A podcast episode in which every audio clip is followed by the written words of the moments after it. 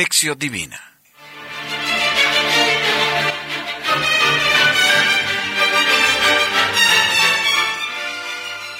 Oración inicial.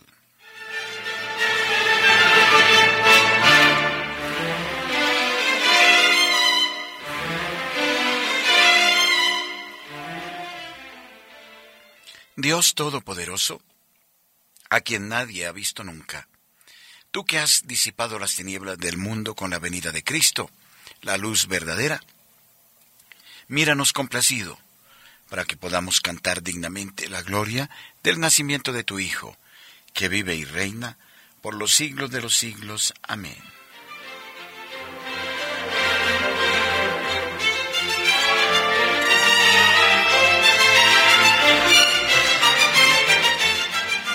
Lección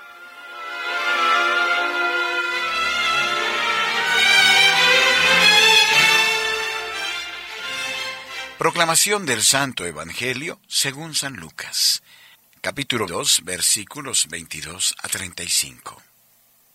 Cuando se cumplieron los días en que debían purificarse según la ley de Moisés, llevaron a Jesús a Jerusalén para presentarle al Señor, como está escrito en la ley del Señor todo varón primogénito será consagrado al Señor, y para ofrecer en sacrificio un par de tórtolas o dos pichones, conforme a lo que se dice en la ley del Señor. Vivía entonces en Jerusalén un hombre llamado Simeón. Era un hombre justo y piadoso, y esperaba la consolación de Israel, y estaba en él el Espíritu Santo. El Espíritu Santo le había revelado que no vería la muerte antes de haber visto al Cristo del Señor. Movido por el Espíritu vino al templo.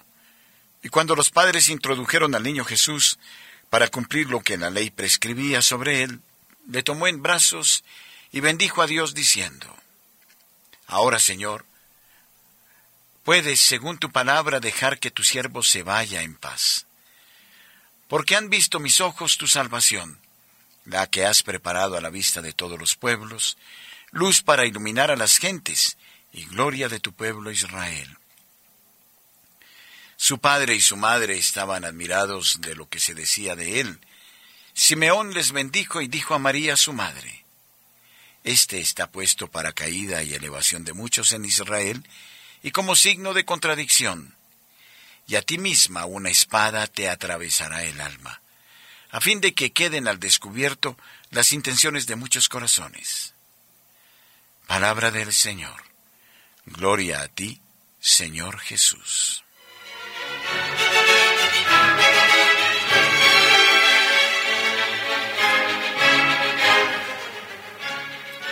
Meditación.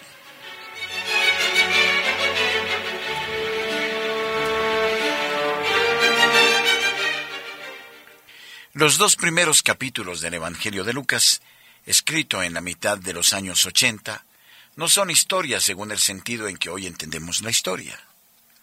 Funcionan mucho más como espejo en el cual los cristianos, convertidos del paganismo, descubrieron que Jesús había venido a realizar las profecías del Antiguo Testamento y a atender las más profundas inspiraciones del corazón humano.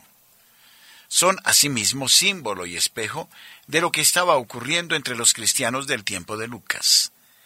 Las comunidades llegadas del paganismo habían nacido de las comunidades de judíos convertidos, pero eran diferentes.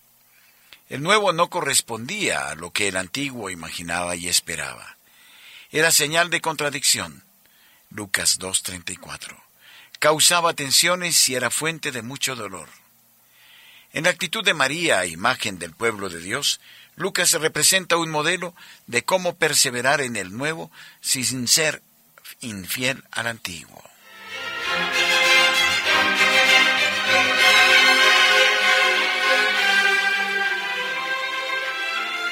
En estos dos primeros capítulos del Evangelio de Lucas, todo gira en torno del nacimiento de dos niños, Juan y Jesús.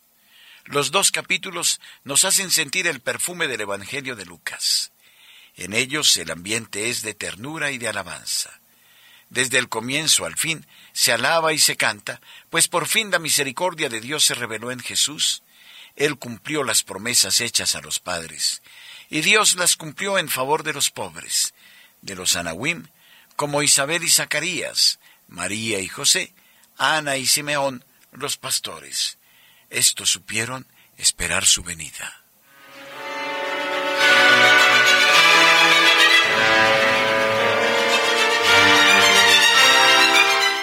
La insistencia de Lucas en decir que María y José cumplieron todo aquello que la ley prescribe evoca lo que Pablo escribió en la carta a los Gálatas.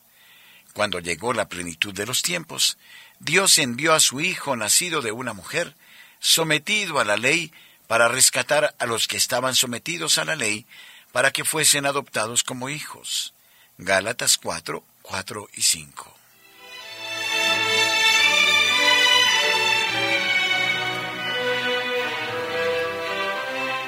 La historia del viejo Simeón enseña que la esperanza, aunque se demore un día, se realiza.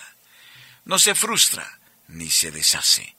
Pero la forma de realizarse no siempre corresponde a la manera que nos imaginamos. Simeón esperaba al Mesías glorioso de Israel. Llegado al templo, en medio de tantas parejas que llevan a sus niños, él ve a una pareja pobre de Nazaret. Y en esta pareja pobre con su niño ve la realización de su esperanza y de la esperanza del pueblo.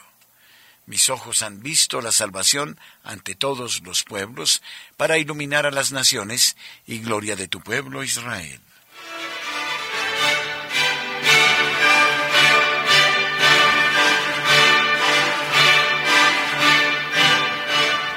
En el texto del Evangelio de este día aparecen los temas preferidos de por Lucas, a saber, una gran insistencia en la acción del Espíritu Santo, en la oración y en el ambiente orante, una atención continua a la acción y participación de las mujeres y una preocupación constante con los pobres y con el mensaje para los pobres.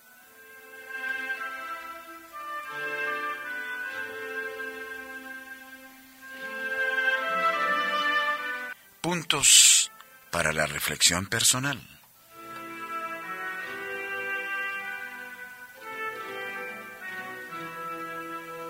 ¿Sería capaz de percibir en un niño pobre la luz para iluminar a las naciones?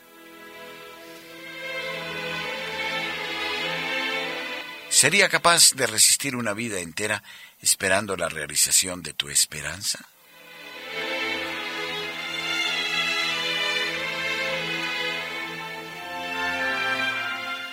Oración conclusiva.